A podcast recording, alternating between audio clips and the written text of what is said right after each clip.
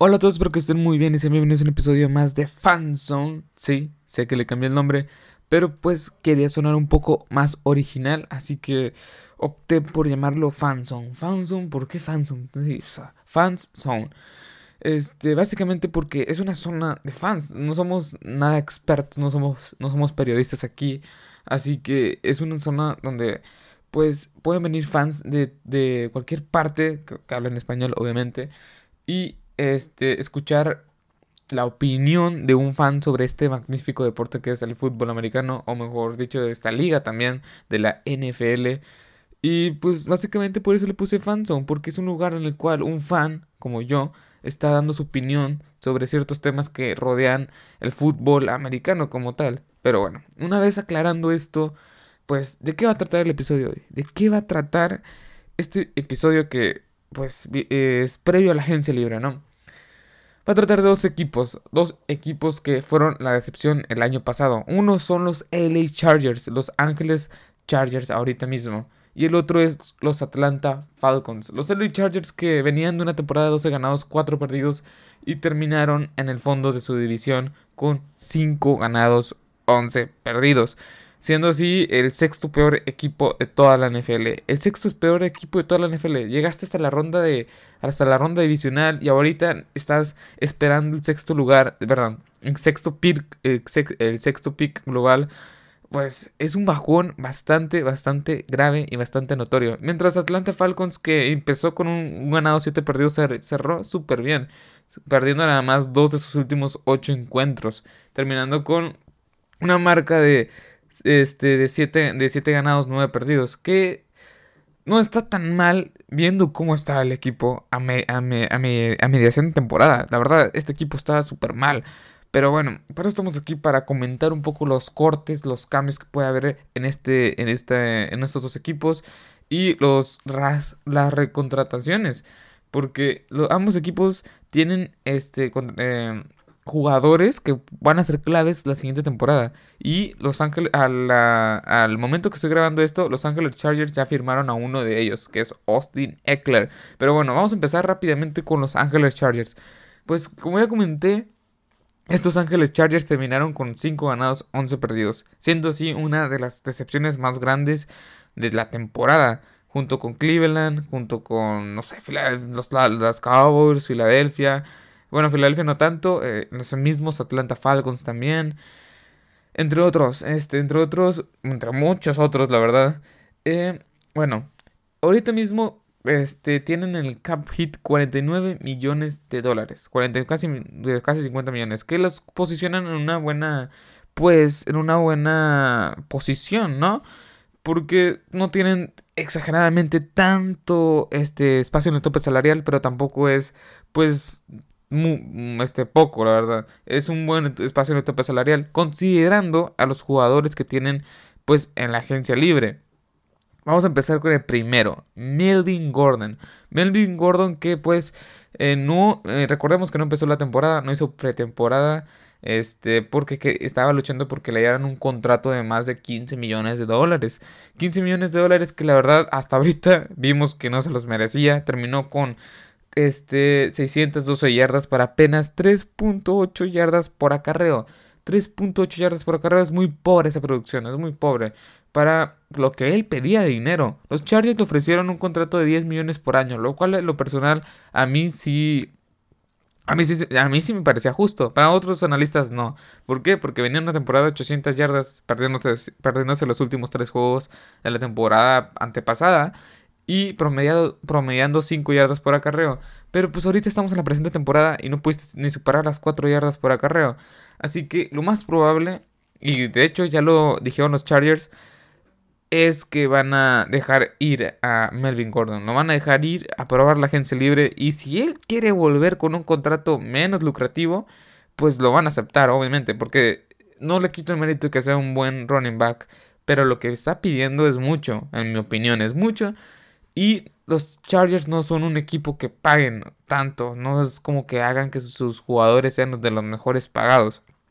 Así que Melvin Gordon está descartado hasta ahorita para la siguiente temporada jugando con los LA Chargers. Vamos, vamos con el siguiente, Hunter Henry. Hunter Henry que fue tomado en el 2016 y sus tres temporadas han sido muy buenas. Este, perdón, sus, eh, sus tres temporadas han sido buenas, las que ha estado sano porque una se perdió, creo que fue la Sí, fue en la del 2018 la que se perdió por una, un, que se, se rompió los ligamentos a, una lesión muy grave que lo dejó fuera desde la pretemporada hasta el año siguiente. Sí, fue una, una, una lesión y una baja muy dolorosa. Pero bueno, terminó esta temporada con 55 recepciones para 652 yardas. Tuvo una buena campaña, no fue de lo mejor, tampoco fue mala, fue una buena campaña. Y este es uno de los jugadores que tienen que firmar sí o sí. ¿Por qué? Porque es un ala cerrada muy bueno y es joven, 25 años de edad, no se ha lesionado tan frecuente, simplemente ese año que se perdió por lesión, pero fuera de eso ha sido cumplidor. En cada, una de, sus temporadas que ha estado sano, ha, este, ha superado las 500 yardas, que para una ala cerrada está bien. Así que yo pienso que deberían de recontratarlo, más que nada porque tienen el, el dinero para hacerlo, para hacerlo.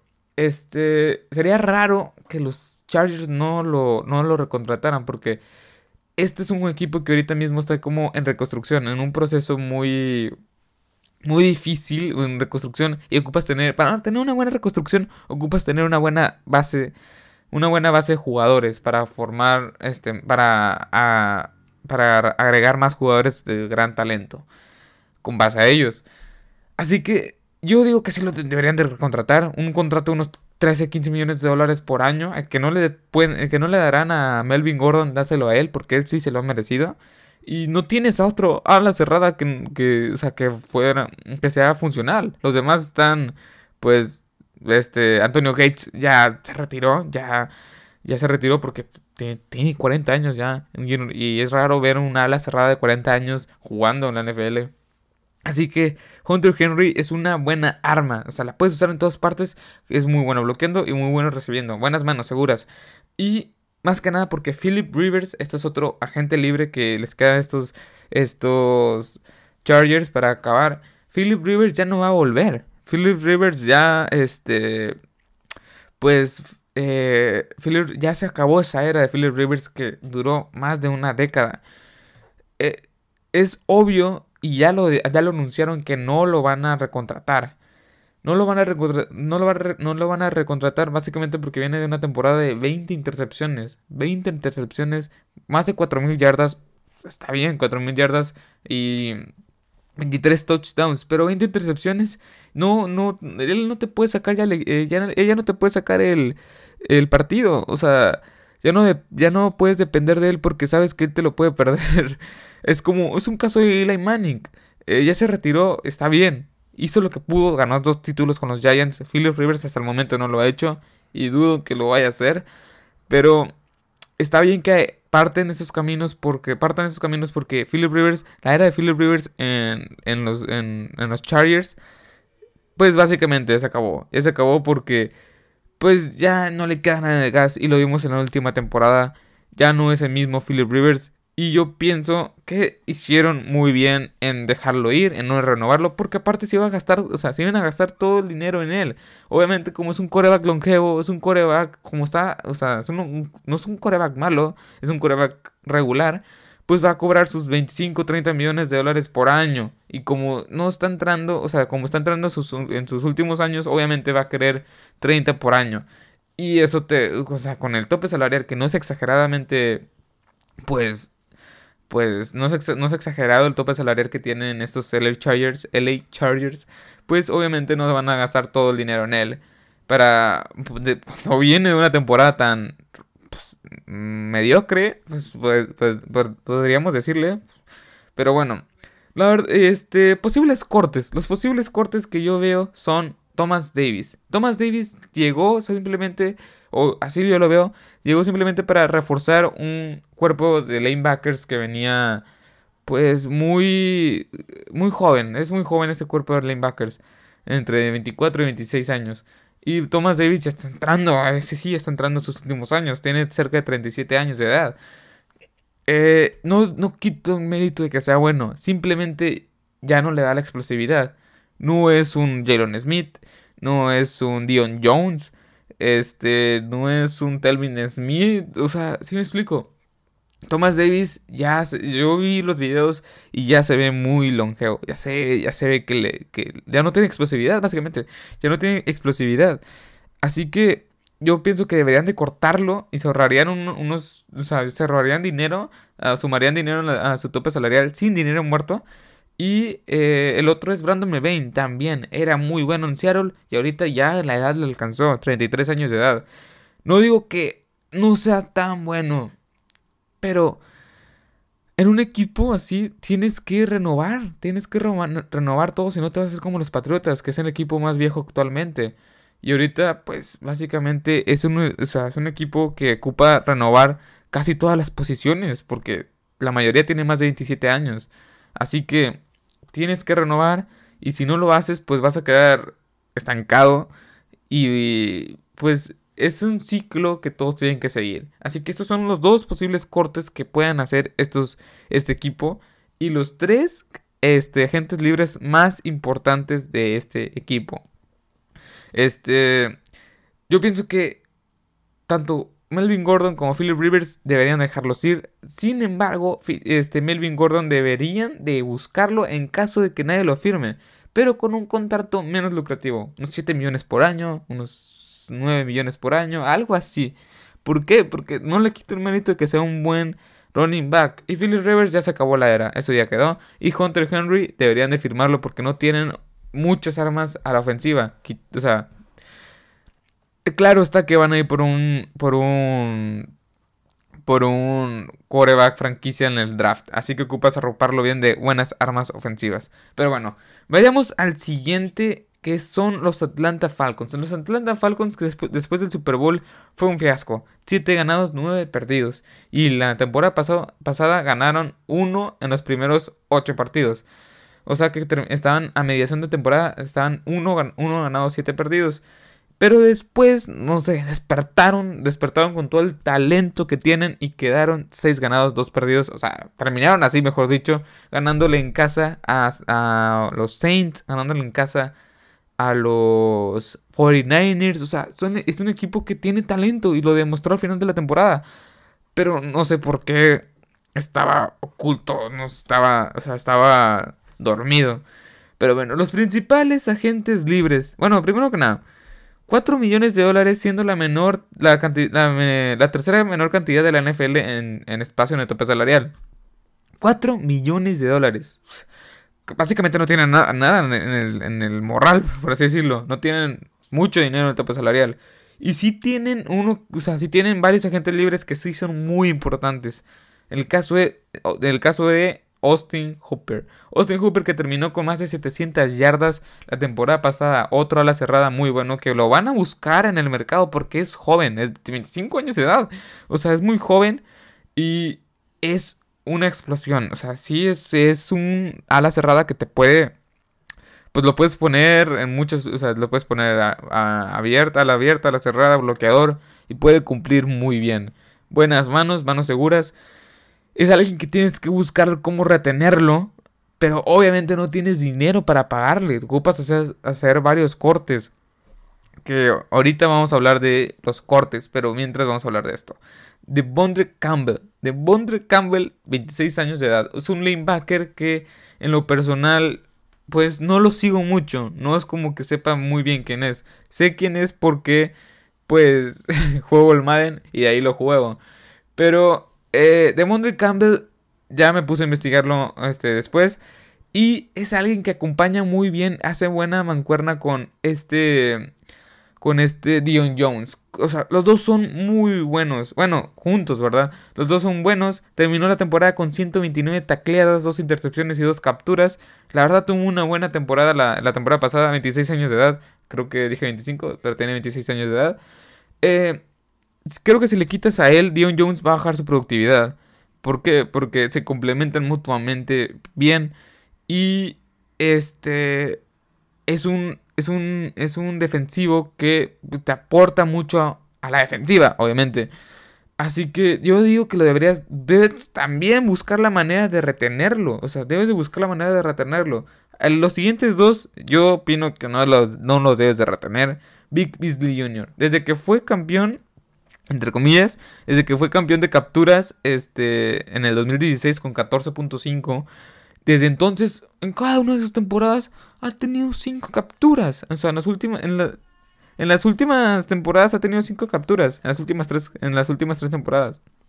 Yo opino que este es un, es un, es un, es un bajón increíble.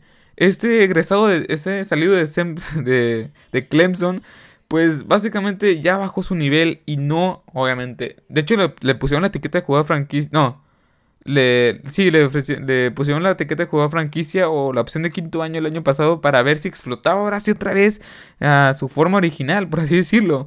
Y la verdad, no. No dio los frutos que yo, todos esperábamos. Y mejor para Atlanta deberían de dejarlo en la agencia libre. Ya que, pues, este sería también que él sí que, como es un cazacabezas. Y si tiene capturas, no es como que tenga una o cero. Sí va a querer su buen dinero. Y yo no pienso que, pues, que lo merezca. El siguiente es Kemal Ismael. Es un strong safety o free safety. Es un safety al fin y al cabo que ha tenido muchas lesiones. Bueno, ha tenido lesiones. Que tampoco, que ese fue, él fue uno de los jugadores que terminó pues lesionado cuando Atlanta tenía mucho, muchos lesionados y todo eso. El que fue en el 2018 que parecía hospital, que cada rato se lesionaban. Pero Terminó, principalmente terminó con 44 tacleadas. Creo que terminó también lesionado este, este, 2000, este 2019. Yo pienso que no lo deberías de retener. No lo, no lo deberías de retener básicamente porque aunque te pida muy poco dinero, este, este, pues no tienes espacio en el tope salarial y no es un jugador que pueda ser clave en tu rendimiento en la defensiva es un jugador que puede ser reemplazable. Suena feo, suena feo, pero puede ser reemplazable. Así como Big Beasley Jr. Puedes encontrar un jugador muy bueno en el draft. Y sobre todo, más joven. Este, porque estos dos jugadores ya tienen 27 y 28 años de edad correspondientemente. Y en el draft puedes encontrar un muy buen mercado. El caso está como el de Isaiah Simmons, el de Clemson, que es un safety que lo puedes usar como lanebacker, que acaba de batir un récord de las 40 yardas más rápidas para un lanebacker eh, desde el 2002, si mal no me equivoco. Así que eh, puedes encontrar buen talento y no es que no tengas, este, no es que no tengas elecciones. Así que, pues básicamente es eso. Puedes reemplazar estos dos, pero Austin Hooper y Devondre Campbell, la verdad los dos sí los necesitas. Los dos sí los necesitas porque aportan más que eh, Big Beasley Jr. y este Kemal Ismael. Así que el principal corte, ahora vamos a eso. El principal corte de este equipo es Devonta Freeman. Devonta Freeman que no ha terminado una temporada sano y las, las temporadas que ha tenido son de menos de, de 4 yardas por acarreo. Es el principal corte básicamente porque es el sexto pagado de mejor de la, toda la liga en el running, está haciendo running back.